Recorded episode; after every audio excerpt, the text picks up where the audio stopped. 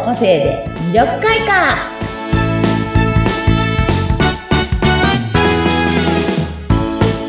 はい、こんにちは。魅力開花の専門家の山崎澄夫です。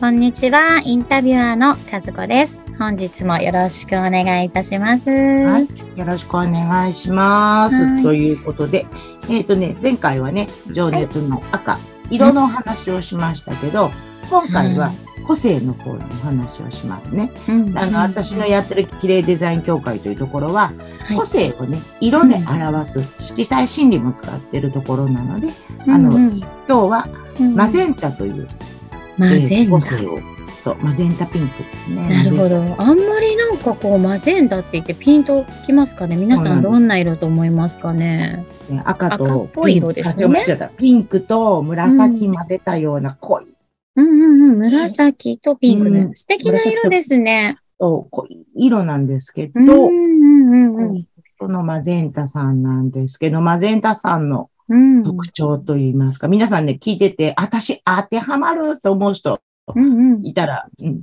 マゼンタだと思うんで、マゼンタさんの特徴っていうと、もう、おおらかな愛で、すべてのことをね、受け止める。母なる大地のような人なんです。おー、なんかすごい大きな人ですね。そうなんです。大きな人なんです。へ本当こう、なんていうのかな、かゆいところに手を届くというか、うんうんうんうん。結構なんだろうな、パッとこう、先にやるのとかうんがお得意な方がすごい多くて、うんうんうん。で、すごく奉仕愛、奉仕をすることに苦じゃないんですよね。全然苦じゃなくて、誰かのために何かするっていうのが、自自分にとってすごい当たり前に思われてる方がすごい多かったりする。うん。なんかうこう、愛が深い感じあ、がそうでね。しますすね。愛が深い方が多いかな。うん。知り合いでいらっしゃいますか？マゼンダの私が、私は表面で持ってるんですけど、表面自分で、自分で自分を褒めてるんですよね。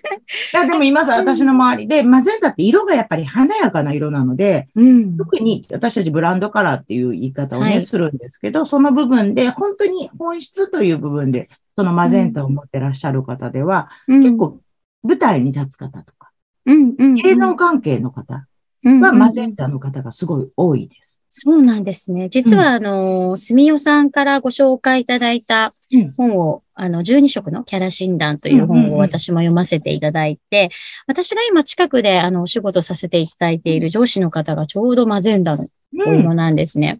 まあ、すごくとても素敵な、あの、うん。上司の方なんですけれども、あなんかこう、読んでいると本当にそのような、あの、人に尽くすような、で、また、すごい行動力のあるボスなんですね。うんうん。なんかすごくぴったりだなっていうふうに感じたんですよね。そうだからね、うあんの、なんていうのかな。結構ね、夢見る夢子ちゃんの すごいったりとかして う、んうんうん。すごいいろんなことを妄想してるのをすごい好きなうん人も多いうんので、その分、でもうんうん先の先の先の方までうんちゃんと読んで行動する人も多いんですよね。うん、なんかそこがね、あ、確かにと思ったんですよね。うんやっぱり先々のことをうん計画して実行していく能力が高い方だなと思っていたので、あぴったりだなと思いまし無謀た。型とでも言いましょうか。すごくこう、向こうの方まで考える方がうんう多んうん。いで、あの、計画を上手ですね。立てるのが、本当うん、に。うん、マゼンダ色の方。そうなんですよ。あとはどんなここ、なんかこう、あとはね、マゼンタさんはね、うん、うんとね、たまに笑いを取るために毒舌を吐いたりするんです あくまでも笑いを取るためああ、なるほどね。に。笑いを取るために。でも、センスがありそうですよね。なんか、ボロッとなんか、ボロッとこう、どなんか今毒吐いたよね、みたい へ。そうそうそう。あと、マゼンタさんってね、あの、すごくこう、慎重に何でもかんでもことは運んでいくタイプですよね。そんな突っ走っていっちゃうタイプではないので、そしてね、責任感もすごい強い。だから、任されたことは必ずやらなきゃ嫌みたいなところもあって、で、本来すごく負けず嫌いなところもあるので、本当に任せられたことは絶対自分でやり遂げるぞみたいなところがすごいありますよね。ううんん心情がこう、一本通ってるっていうそううそうそうそう、そういう方結構多いですね。うん数字が結構頭の中に数字パパパパパって結構浮かぶ人も多かったりして。うんうんうん。ちゃんと、なんかすごい合ってるなと思います。損得感情上手とでもしましょうか。ああ、なるほど。あとね、あの、本当にチーム、チームでの、みんなでの、こう、取り組み方、みんなにこう嫌な思いさせない、こう、やっぱすごくこう、なんていうのかな。リーダー、リーダーにぴったりですね。そうそうそう、リーダーの方も結構多いと思います。マゼンタさんだと。うん。芸能人だとこういう人がいるとかってあ芸能人はね、うんうん、キムタクがそうだった気がする。木村、木村拓哉さん。すごい。あと、石原さとみちゃんもそうですね。大好き。そうそう。あと、マヤミキさんとか。うん。ああ、下から下までそう。そうだな。あと、あ、米倉涼子さん。ああ、そうなんですね。結構一流芸能人ですね。あと役所広司さんとか、今あの、ちょうど大河ドラマのね、あの、はい、脚本書いてる三谷幸喜さん。ああ。そうですね。そうそうそうあとは芦田愛菜ちゃんとか。あとは、あ、私こっちには書いてないな。あとなんか面白いところというとね、そうですね。あの、すごくこう、やっぱ一生懸命になることがすっごい多いので、うんうんうん、何か決めるとガーッ突っ走るわけじゃないんですよ。うんうん、なんかすごく一生懸命に打ち込んじゃうので、時々視野が狭くなる。ああ、なんかもうここ、この範囲しかもう。うんうん。見えないみたいな。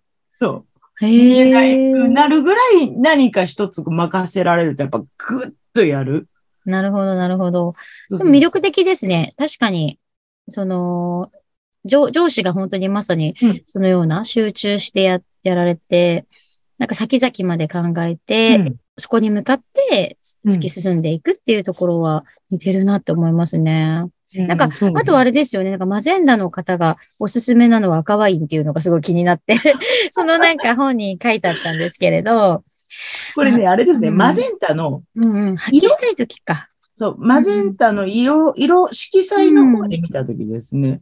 あ、そっかそっか、色彩を見ると。色彩のマゼンタとして考えたときには、まあ、やっぱ赤ワインってマゼンタっぽい色なので。確かに。なんかそういうのも関係あるのかなと。そうですね。だから、あ、そうだね。先週それもはあ話せばよかったですね。レッドのね、時のそのお話もね、すればよかったね。食べ物とか、あの、アロマとか、あの、カラーストーンとかにもね、いろいろ通じてくるので、アロマもね、レッ,、まあ、レッドも、あまた今度、機会があったら、レッドのアロマの話もしますけど、あれですか、その、例えば、マゼンダのその個性を持ってる人は、うん。うん、やっぱり自分の個性の色を持っていたり、その色に近いものがラッキーなものになるんですか？まあ、そういうわけではない。そうでもないけど、なぜか私がいろんな方たちと、まあ、検証のセッションといいますか、いろんなのしてきた中で、皆さん自分の個性の色って、あ、私その色好きでしたっていう方が割と多いです。やっぱり似てくるっていうか、やっぱりその持ってる個性って、あの、その色に近くなってくるじゃないですか。そうですね。うん。例えばその、先日お話しさせ、お話ししていただいた、私の個性はその緑、うん、緑、グリーンっていうふうにお話聞いて、ね。うん、確かにそういって落ち着く、な癒されるなと思うときにそれを手に取るっていうことは、やっぱりそういうもの 求めるというか、やっぱ似たようなものを、うん。ね、引き寄せてしまうのかもしれないですね。うん、そうなんだ、私はターコイズが自分の色なので、やはり青っぽい系のもの大好きですよね。ああ、なるほど。そうですよね。え、本質がそのターコイズで、表面はまた違った、その、生年月日とはまた違う形で。あ、一緒に出てきます。一緒に出てきます。一緒に出てくるんですか？あの、表面の部分っていうのは、あの、この本にはまあ書いてないんですけど、あの、やっぱり生年月日でこう、うん、なるほどですね。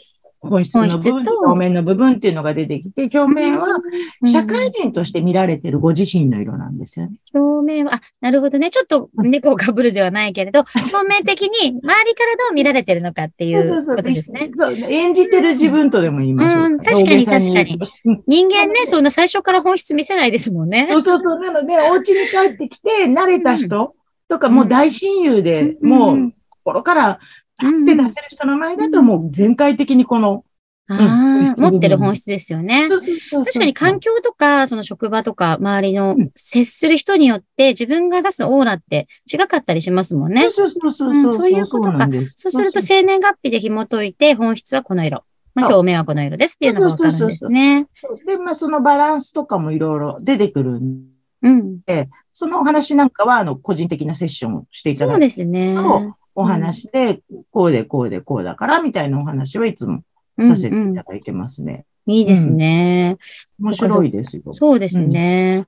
うんなるほど。じゃあ今日はマゼンダということで、他にマゼンダの何かありますか？そうですね。うん、マゼンタ特徴的なもの。そうですね。ここ、あのね、恋愛するときはね、本当にね、ロマンティストさんなんですよね。うーん。すごくこう、ロマンチストなんですね。そうロマンティストなんですけど、うん。すごく自然体に付き合える人が好きというか、うん背伸びしないで自分らしく、その自分を受け止めてくれる人、うん。すごくね、好きとも言われますね。う。うんん。気取らないんでしょうね。そうそうそう落ち着いた、等身大でいられる人。と会。そううそうそううんで、あの、マゼンタの特色の中に、うんまあ本読んでいただくとわかるんですけど、うんぼーっとしていないと疲れちゃうっていうのがある。うん。なので、休息するのすごい大事で、なるほど。